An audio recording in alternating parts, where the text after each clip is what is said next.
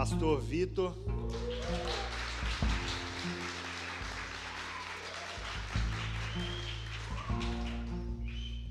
Estenda sua mão para cá, vamos orar por ele.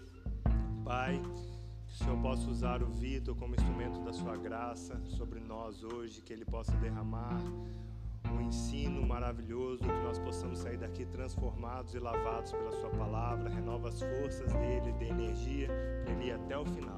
De Jesus, amém. Amém. Bom dia. Beleza. É isso. Abre sua Bíblia aí comigo. No livro de Evangelho de João, e a gente está concluindo a nossa série, né?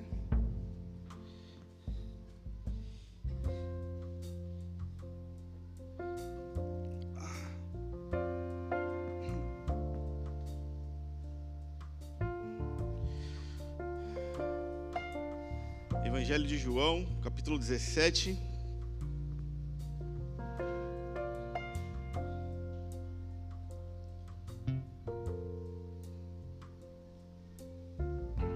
Quem, quem olhou para esses capítulos de um jeito especial durante essa, esse mês e aprendeu alguma coisa assim que valeu a pena demais? Alguém? Queria desafiar você escrever um pequeno texto e fazer um post na internet faz alguma coisa, alguma reflexão, alguma coisa que você sacou, alguma coisa que você aprendeu e coloca para fora. É, hoje em dia, né, aquilo que eu posso falar aqui alcança um determinado número de pessoas, mas é possível se alcançar é, muito mais gente, perdão, muito mais gente pelo, é, pelas redes sociais e cada um, cada pessoa tem um público, cada pessoa tem um alcance. Então eu queria te desafiar a meditar, reunir aí qual foi a, a sacada que você teve e se entregar para fazer isso, para ter essa experiência e ver o que, que seus amigos falam, que, que, qual é o feedback que você tem.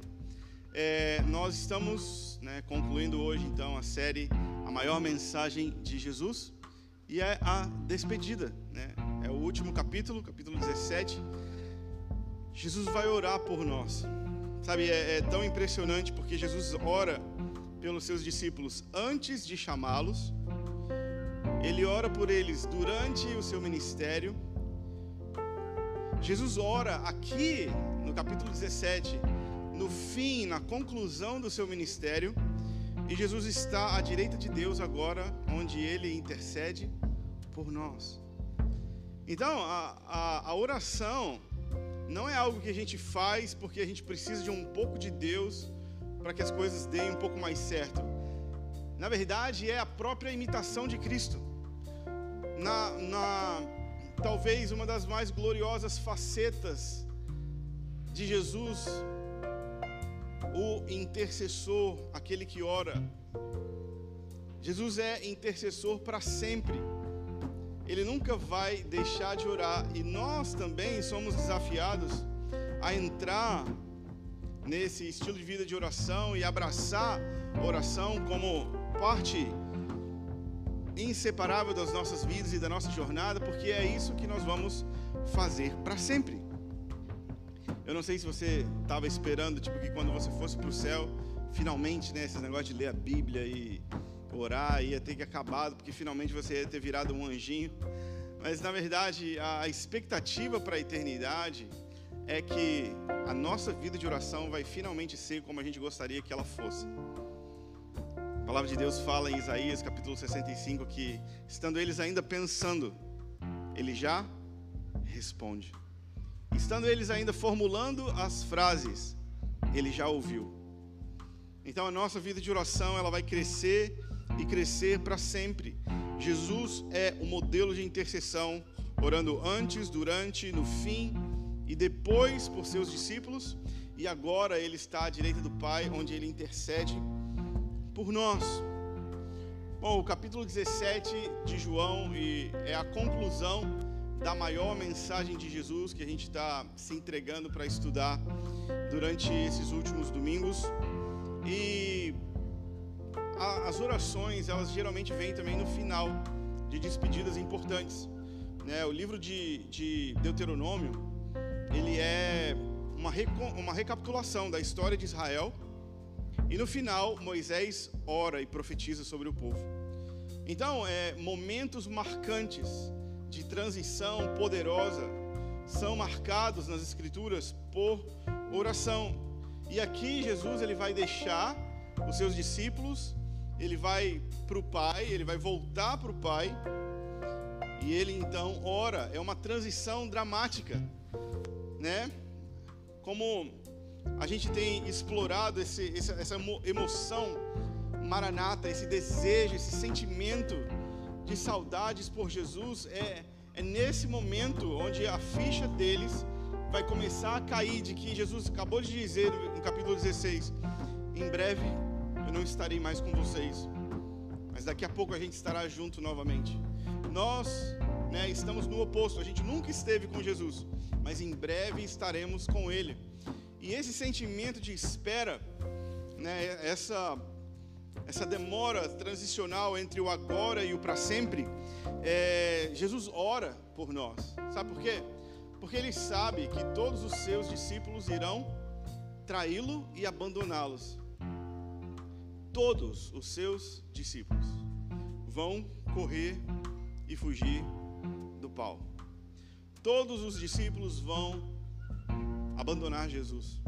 Só que antes de que isso aconteça, ele faz, ele, ele, ele avisa, ele fala: vocês vão me trair. E eu não vou deixar de amar vocês. Na verdade, eu estou esperando vocês de volta.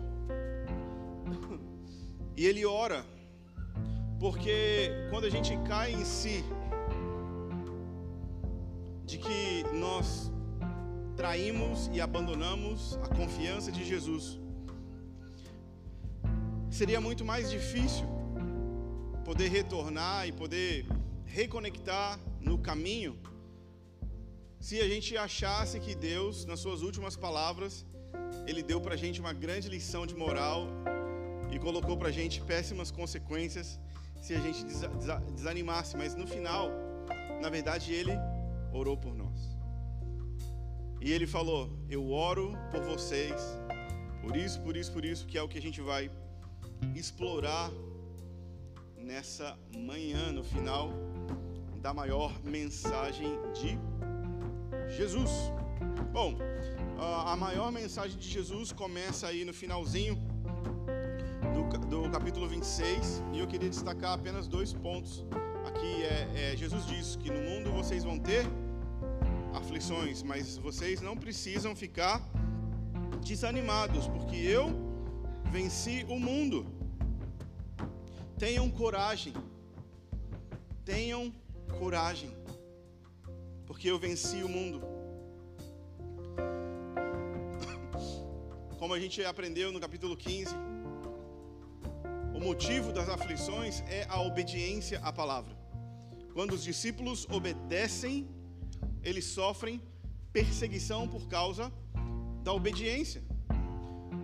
Quando eles permanecem em Deus, eles dão fruto e eles sofrem perseguição. Jesus anteriormente já tinha falado: bem-aventurado aquele que sofre perseguição por causa do Evangelho. Ele já tinha falado que o Evangelho tem como resultado natural tribulação. E aqui a gente tem um grande princípio que é: ei, não fiquem desanimados. Eu falo essas coisas para que vocês tenham perfeita paz e não fiquem desencorajados, porque vocês vão passar por aflições. Mas vocês podem se encher de coragem e de confiança, porque eu venci o mundo. Ou seja, a força e o poder necessário para poder realizar a vontade de Deus já foi liberada já foi conquistada por Jesus na cruz, nós, pela fé, recebemos a vitória, a conquista e a obra completa, nos apoderamos dela e vivemos então uma vida sem desespero no meio da tribulação e das dificuldades. A questão não é se vamos ou não vamos ter tribulações. A questão é que quando tivermos tribulações, com certeza, nós não devemos ficar desesperados. Estava conversando nesse fim de semana com um casal de amigos acabou de perder a mãe para a Covid e, e eles tiveram um velório de tranquilidade e paz. Embora chorando, eles sabiam e tinham plena certeza da ressurreição dos mortos, do reencontro no dia do Senhor. E na mesma família teve uma outra pessoa que morreu, só que do, do outro lado, assim, né? Sabe que família tem os dois lados, né? E o outro lado a galera não era crente. E o velório foi um desespero. E o desespero de não ter esperança de se encontrar mais e de não saber qual é o destino eterno nem a realidade da ressurreição dos mortos. Jesus está falando: ei, vocês vão passar por aflições, e quando vocês passarem por elas, vocês não devem se desesperar. E agora então a gente chega na, no capítulo 17, que é a oração de Jesus. E alguns comentaristas dizem que o capítulo 17 de João é o santo dos santos da Bíblia. Que a gente deve se aproximar desse capítulo com uma determinada reverência, porque aqui nem os anjos ousam pisar, onde Deus fala com Deus. É o lugar mais sagrado do planeta. É a, é a relação mais íntima, mais pura e mais santa que existe. Deus amando Deus. A realidade de que Jesus orou em voz alta nos possibilita saber quais são os seus pensamentos e sentimentos, mas é um lugar de extrema devoção, é o santo dos santos dos evangelhos, das escrituras, e nós devemos olhar para esse capítulo com imensa humildade, reverência, mas também com uma sensação de privilégio de privilegiado que somos de poder ouvir Deus falando com Deus.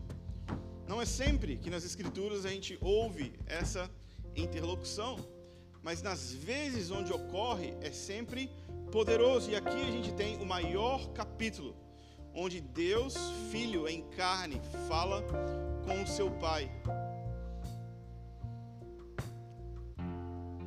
E eu queria convidar você para dar uma olhadinha para esse capítulo. Ok? Tudo bem até aqui? Beleza.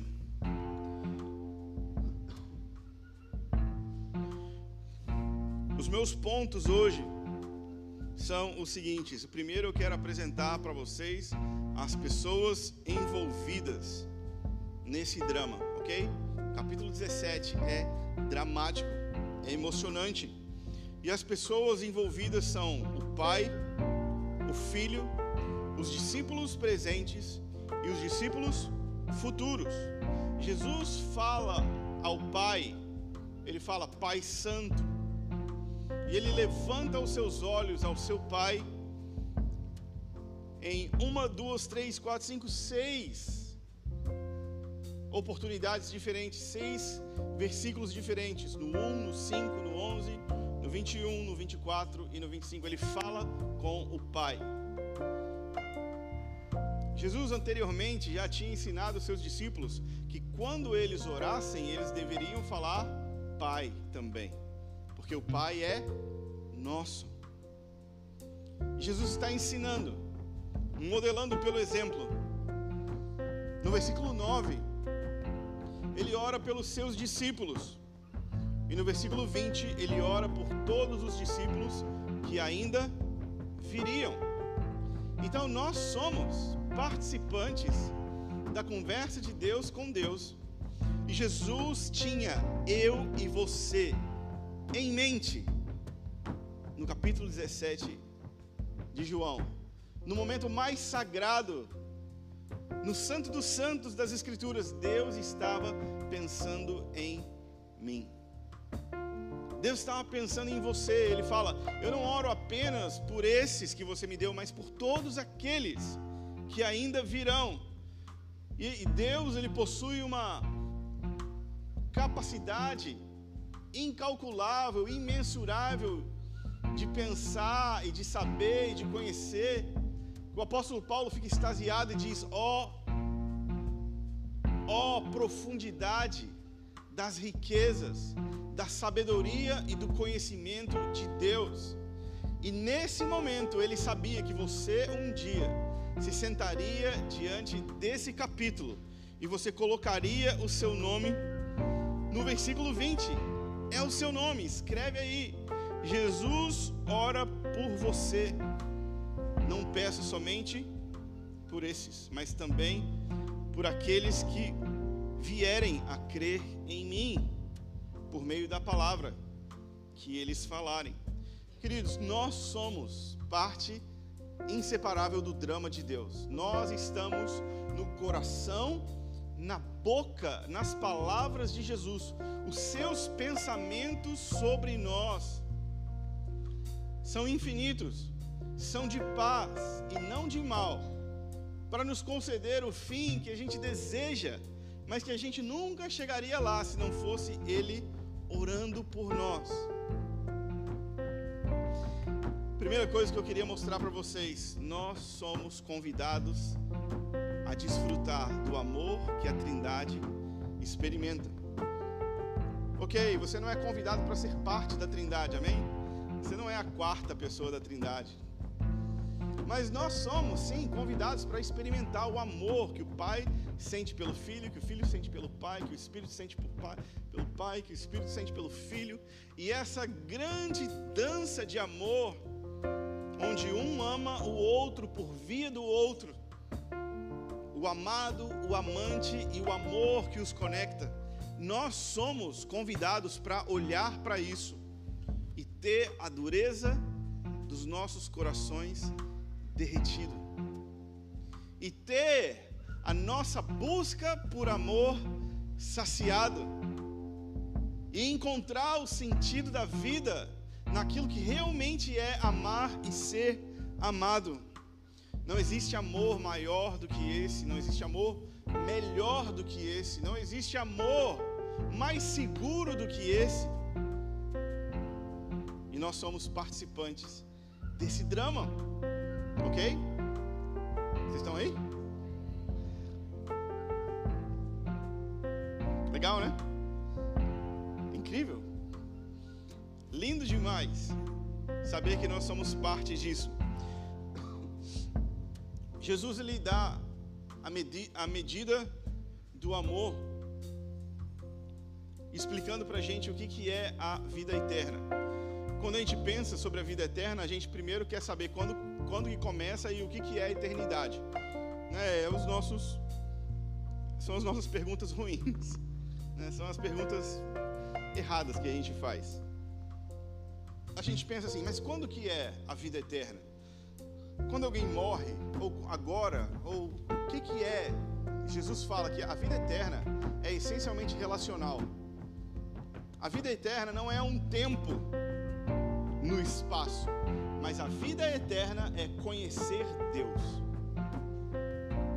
É experimentar esse amor, não conhecer aqui, mas conhecer aqui e aqui e sentir e ganhar forma dentro de você, onde o conhecimento de Deus molda seu amor e sua paixão.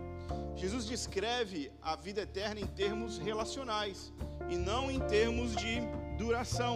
A eternidade não é um ponto que se começa, mas é uma pessoa que se conhece e todo mundo aqui, todo mundo aqui vai viver para sempre. Todo mundo vai existir para sempre. Agora, o que, que você vai fazer eternamente é determinado pelas suas escolhas de agora.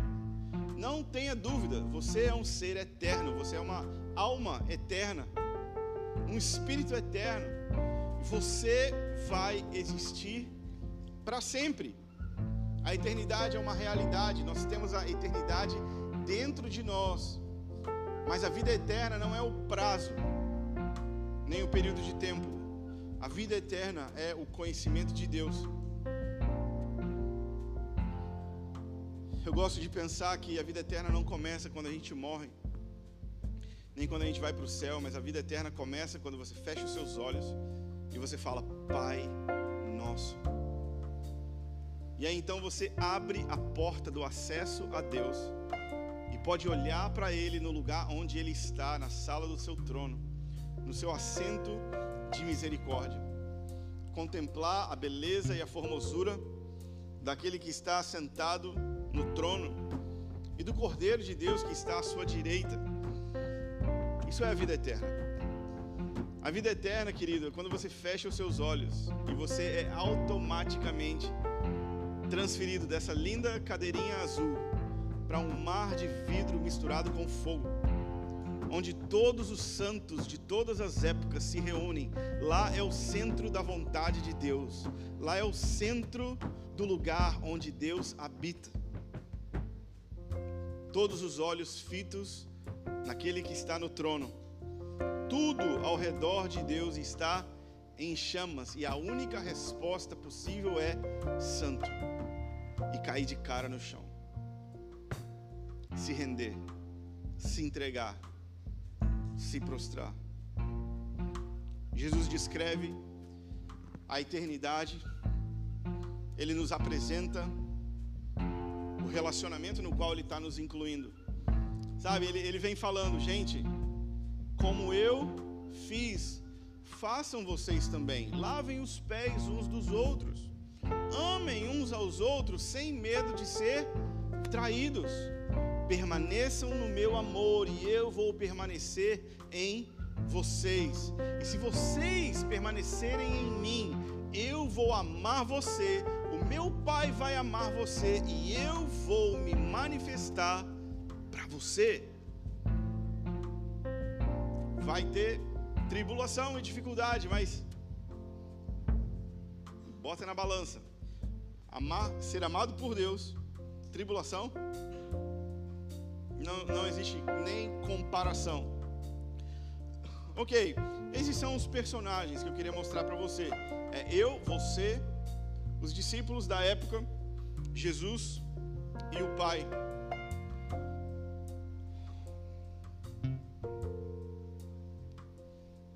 E aí agora eu tenho também alguns outros pontos que eu queria mostrar para vocês, que é, o primeiro deles, o que que Jesus ora? Quando você está lendo o texto, eu queria que você lesse com atenção e você parasse nos lugares que fala o que Jesus está orando. Porque ele ora por alguns motivos. O que, que ele quer ver? Jesus, ele vê os seus discípulos como o meio pelo qual a obra que o Pai começou nele vai dar ou vai ter continuidade. Então, ele ora pelos seus discípulos para que aquilo que o Pai já começou a fazer avance. Então, o que Jesus ora?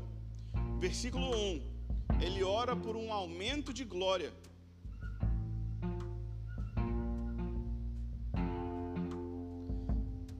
Ele fala: Deus libera a sua glória, glorifica o teu filho.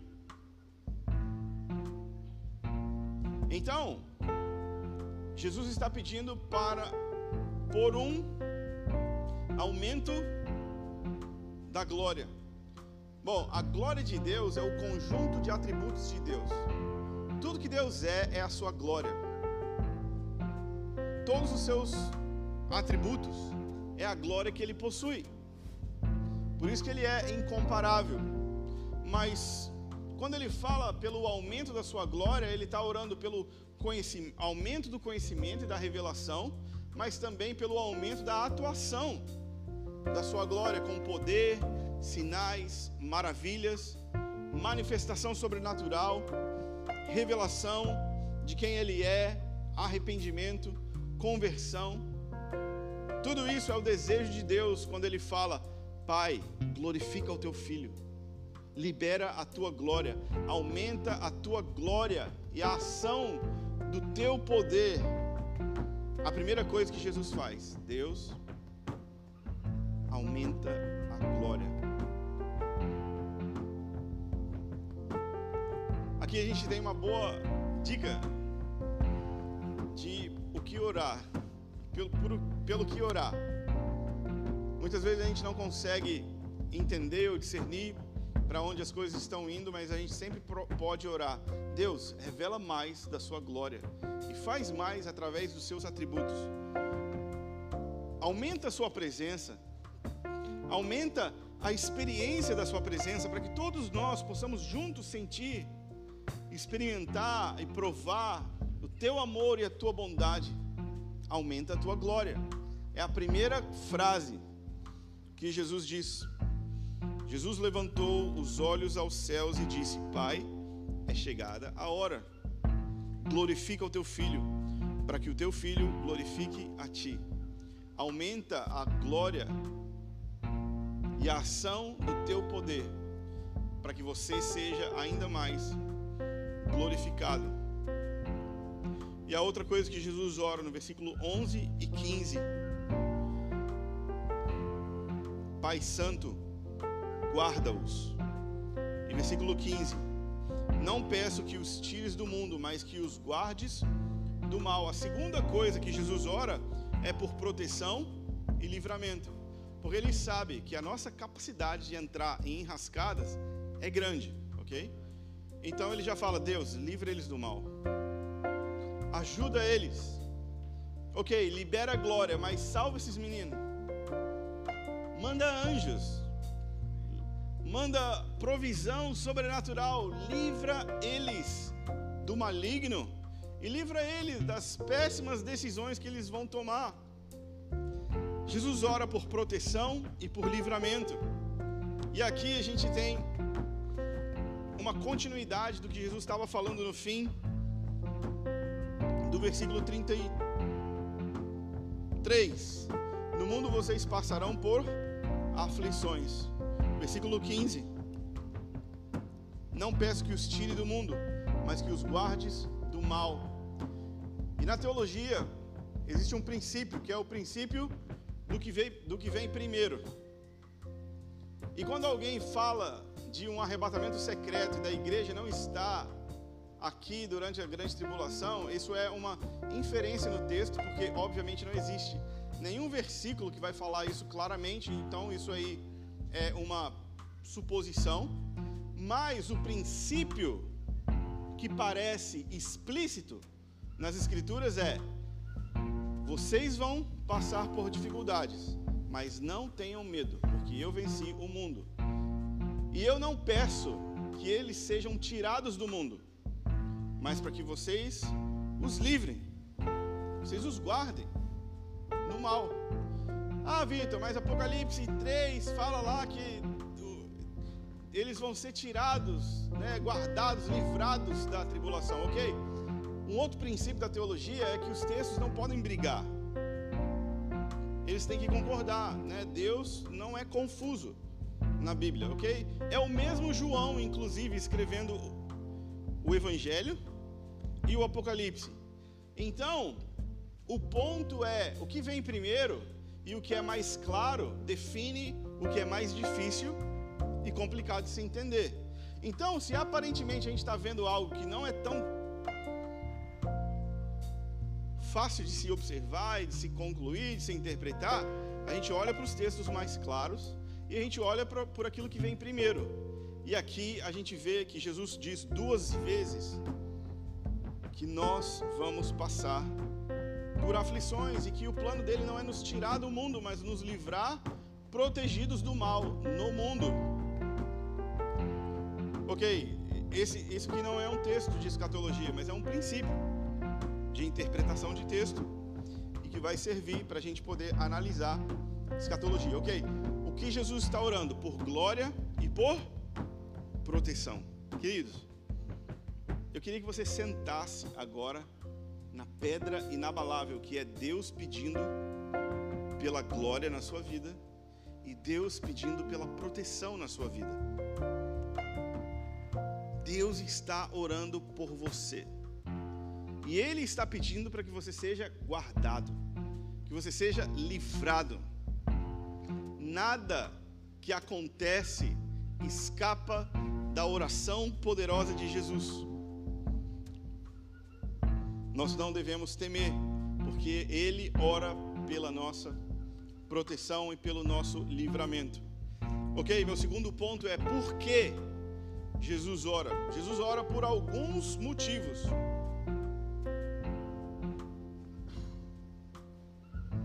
Que Jesus ora? Jesus ora por missão, ele ora por unidade e ele ora por destino.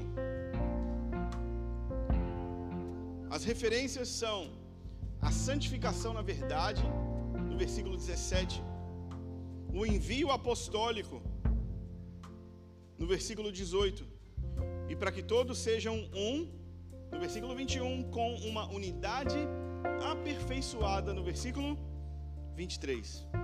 Então, é o seguinte: santifica-os na verdade. Ok? Ele está nos preparando para a missão. A missão é o, envio apostólico. Do versículo 18: Eu os enviei ao mundo. Queridos, nós somos todos missionários comissionados de maneira apostólica pelo próprio Jesus. Ok? Você não precisa do culto de envio, você já foi enviado. Você não precisa esperar o dia que alguém vai falar: Nossa, eu acho que vejo em ti um chamado missionário. Querido, todo mundo é um missionário ou um impostor. Ou você está indo, ou você está atrapalhando a grande comissão. Porque todos nós somos responsáveis. Isso quer dizer que todo mundo vai literalmente viajar e vender tudo que tem? Não. Existem mil e uma maneiras de ir financiando aqueles que vão, orando semanalmente pelo aumento da glória na atividade missionária, como nós vemos o próprio Jesus pedindo: Deus, aumenta a glória nesse negócio.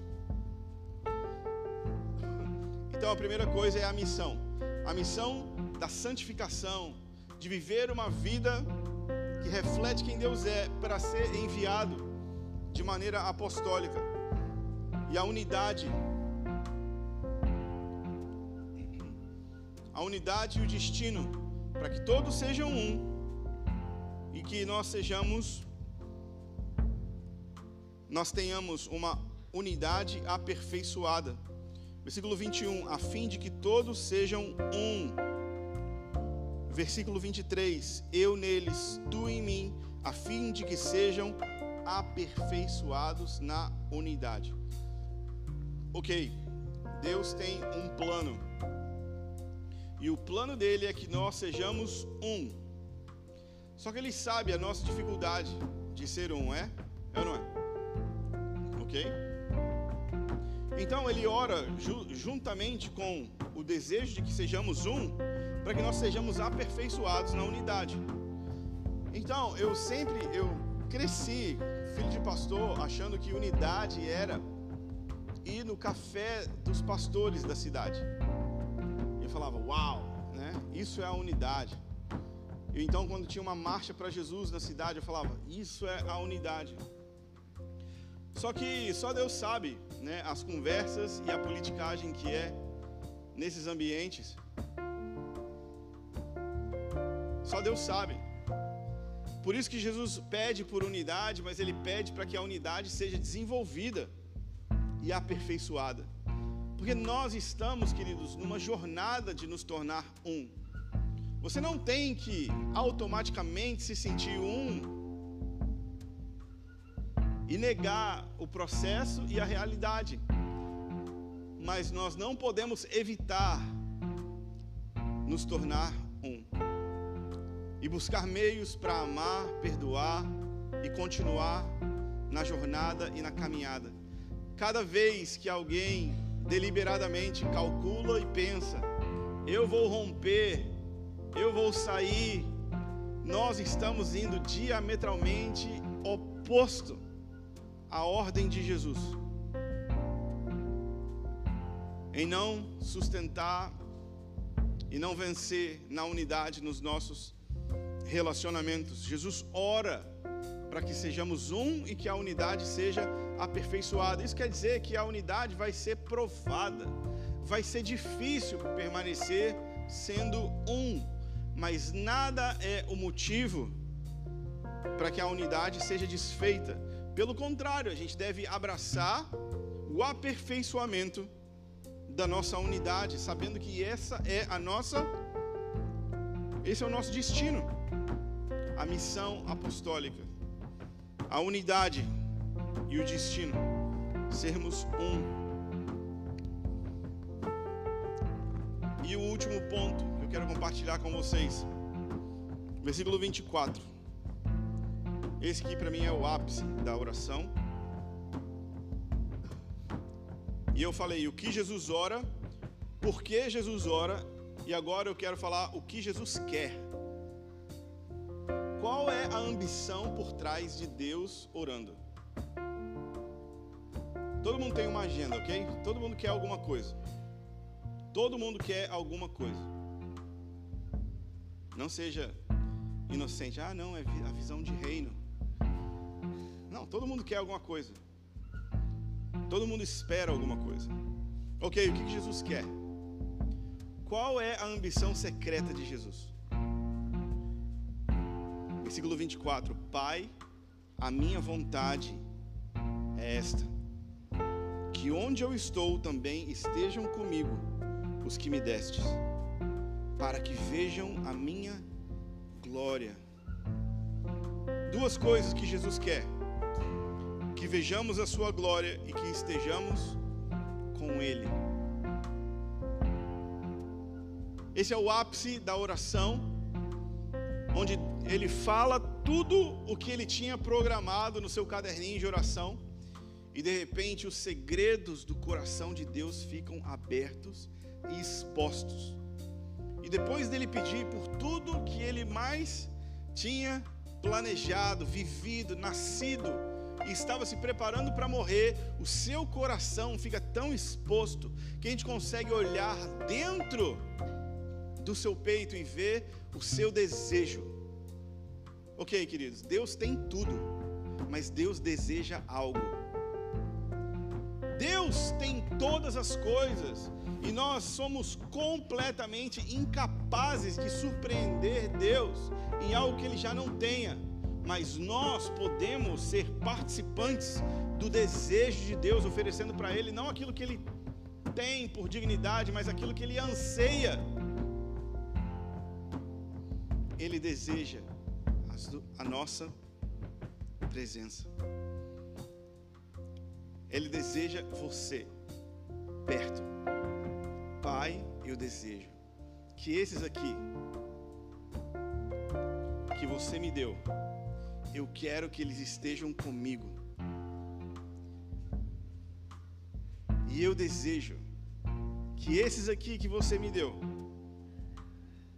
eu quero que eles vejam a minha glória. Jesus ora no primeiro versículo: aumenta a glória.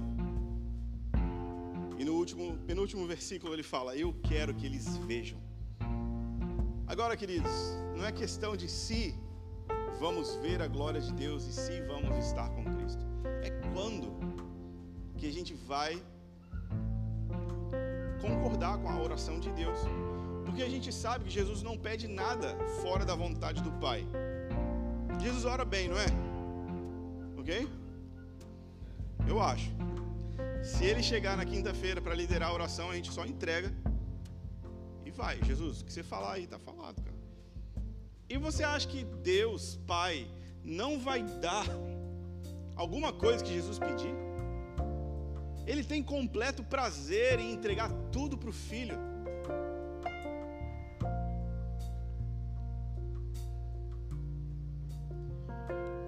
O desejo de Jesus é a nossa presença como companhia eterna. Cara, Deus fez você para estar com Ele para sempre. É complicado, né? Porque a gente vem aqui no domingo e ora assim: Deus, eu amo a Sua presença. Mas é meio-dia já, né? Tem um almoço lá da família. Deus, eu amo a Sua presença, mas essa semana eu estou meio enrolado. Terça, não vou vir nem ser. E quinta, cara, sem condições, Deus. Eu, eu amo Sua presença. Não, Deus fez você para existir para sempre. E no Santo dos Santos, quando a cortina abre e a fumaça dissipa, e a gente consegue olhar dentro do coração de Deus, a palavra que palpita do seu desejo é: Eu quero eles comigo. Para sempre. Ok, eu sempre faço essa comparação, mas eu amo minha esposa e meus filhos. Mas eu também amo um dia de ficar sozinho. Ok? Faz sentido para vocês? É legal, não é? Faz bom para a saúde mental, para a lavagem cerebral, né? Um dia ninguém, nada, né? Ontem eu fiquei o dia inteiro sozinho no hotel, né? Foi um dia assim zen, joia. Mas eu amo demais. Tudo que eu queria era ir embora. Eu não tinha nem acabado de pregar ainda, eu já falei, eu quero ir embora. Eu quero ir embora, minha família, eu quero ir embora para casa. É legal, mas eu quero ir embora. Eu, eu quero estar com quem eu amo. Mas é legal também a gente um dia ficar só. Agora imagina, Deus te desejou antes de todas as coisas que ele fez. Ele pensou em você, santo e irrepreensível diante dele para sempre. Deus desejou a sua presença. E ele fez você para existir para sempre diante dele. Você sabe, né, que você nunca vai deixar de existir. Agora, onde você vai desistir para sempre é uma escolha sua, é uma decisão sua, responsabilidade sua.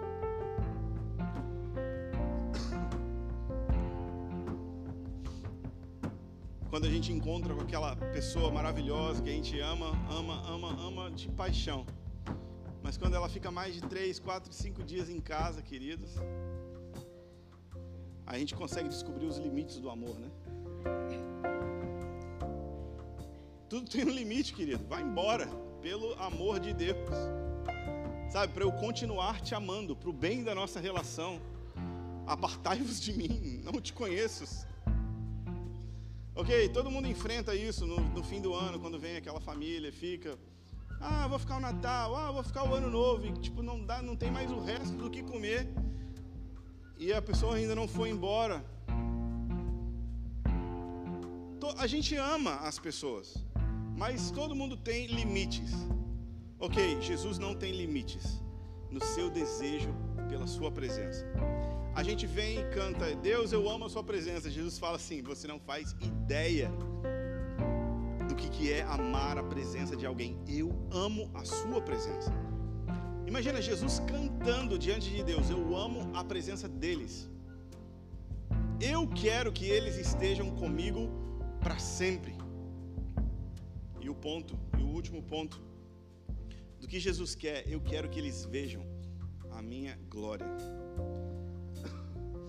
Queridos, Jesus quer ser visto, descoberto por nós. E é a jornada de uma vida. Não é algo que a gente resolve domingo de manhã, meia hora de palavra. É uma caminhada. Essa é uma parte muito importante.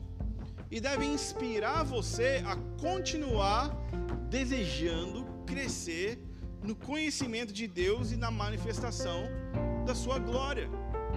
Jesus é inesgotável nos seus atributos. E a vida eterna serve exclusivamente para se conhecer quem Jesus é. O próprio Evangelho de João, ele vai falar no final, né, de uma maneira hiperbólica, que se tudo que Jesus tivesse feito tivesse sido anotado, não caberiam livros no mundo. É, um pouco exagerado.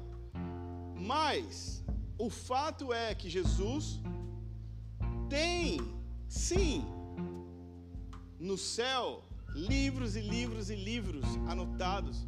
Porque se Deus anota os meus dias, como que Ele não vai anotar as crônicas do Filho eterno? E que nós vamos abrir e abrir e abrir riquezas inesgotáveis para sempre.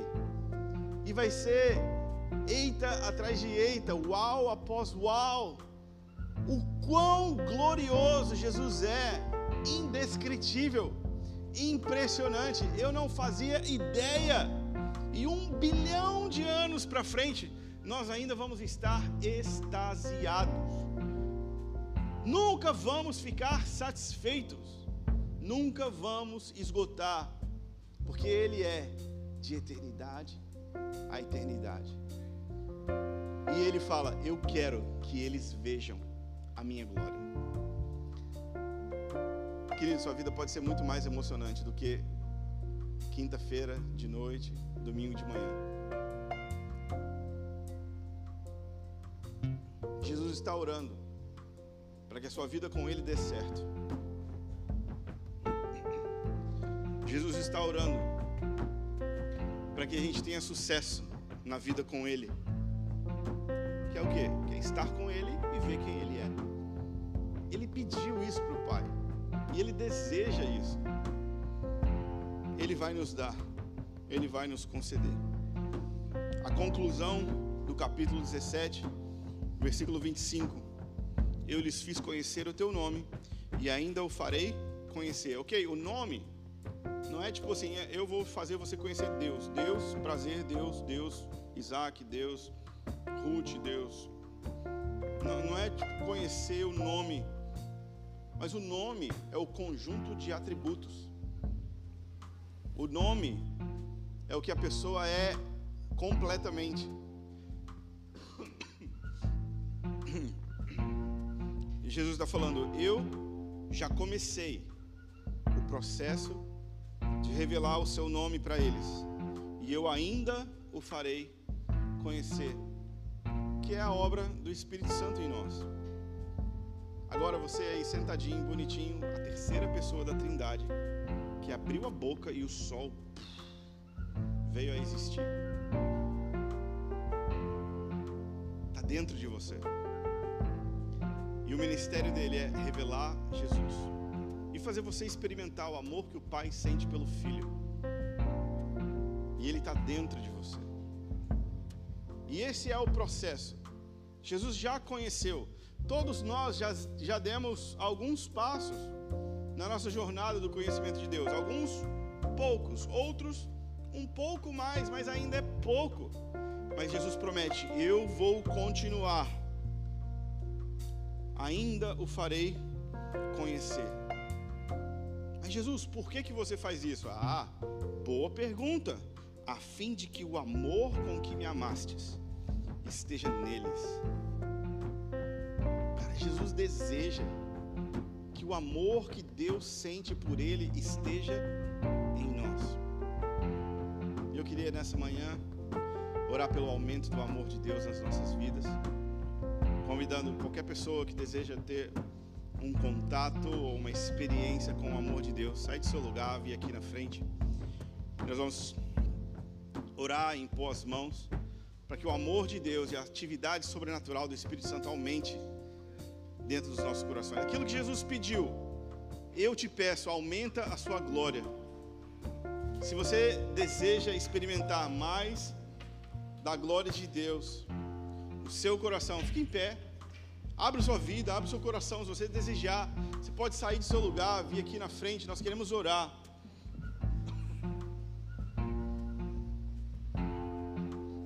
Queremos ver isso acontecendo, aumentando, crescendo nos nossos corações. Será que você pode dizer sim para Deus? Sim para Jesus, pelo convite daquilo que Ele ora por nós?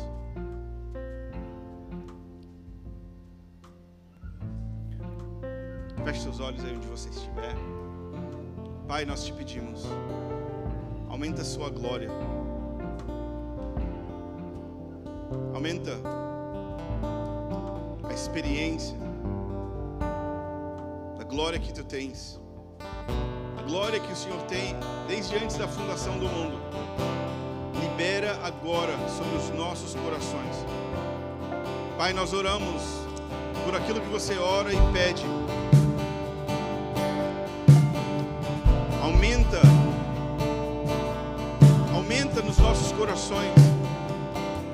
A experiência do seu amor. Grande é o seu amor derramado nos nossos corações. E eu te peço, Senhor, vem, deixe-nos experimentar, deixe-nos sentir, provar, ver, conhecer, mergulhar, ser imersos, submergir, ser beijados pela tua glória, beijados pela tua palavra.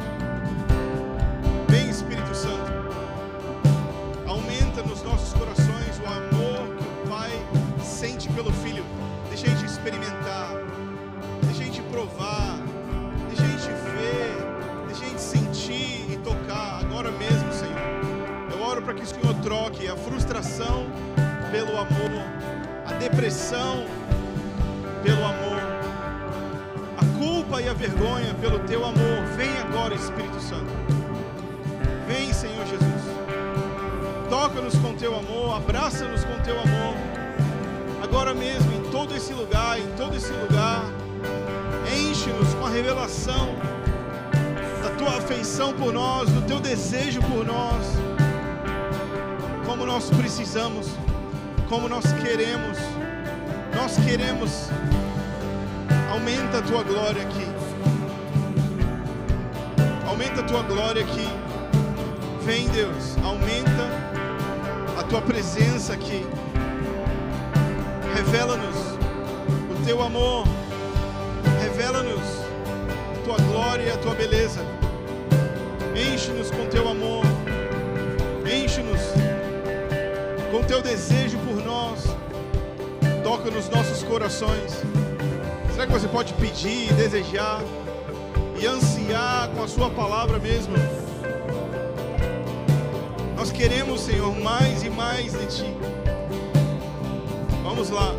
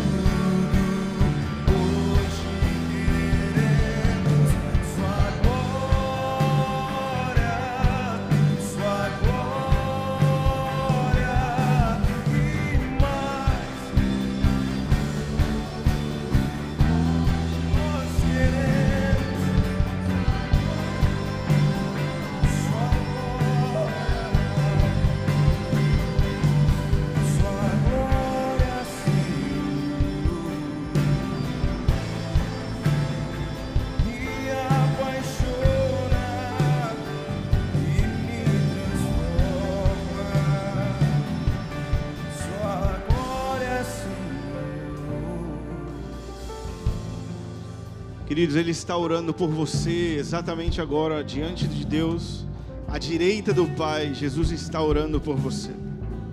É isso que Ele faz de dia e de noite, sem se cansar, sem se esgotar. Ele está orando por ti. E Ele está orando para que você tenha uma vida com Ele. Ele está orando para que você o conheça. Ele está orando para que você o veja, que você entenda quem Ele é, para que você conheça Deus. Ele está orando pelo aumento da revelação no seu coração. Ele está orando pela sua capacidade de aumentar, de amá-lo ainda aumentar.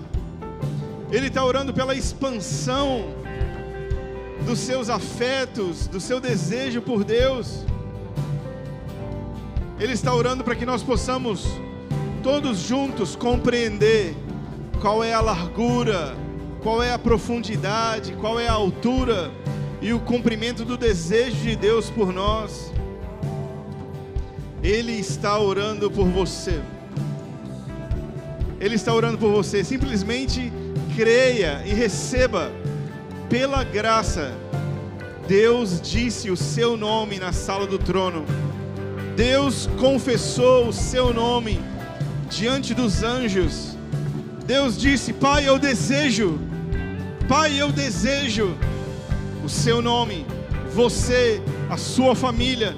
Deus deseja você. Deus ora por você. Deus te quer. Nós somos o alvo da atenção do Deus Todo-Poderoso. Ele ora por nós. O filho me deseja, deseja e eu irei, e eu irei, e eu irei. O filho me deseja, o filho me deseja e eu irei,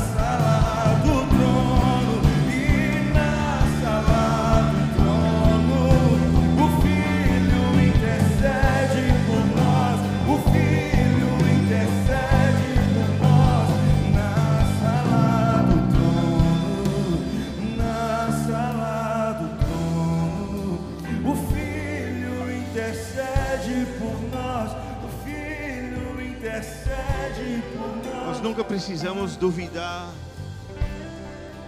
que nosso nome é lembrado, mencionado diante de Deus. Queridos, uma, mãe pode até esquecer do seu filho, mas Deus nunca nos esquece. Nunca nos esquece. Ele menciona o teu nome. Ele ora por você. Ele pede por você. Pai, obrigado pela confiança no coração que aumenta hoje. De que nós somos desejados por Ti, que o Senhor ora por nós. E aquilo que você deseja, você vai ter, o Pai vai te dar.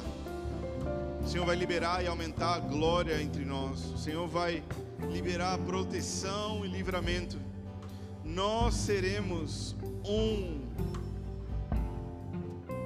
Nós vamos nos amar bem. Nós iremos avançar o evangelho do reino indo e fazendo discípulos de todas as nações. Obrigado, Senhor Jesus. Obrigado, Senhor Jesus.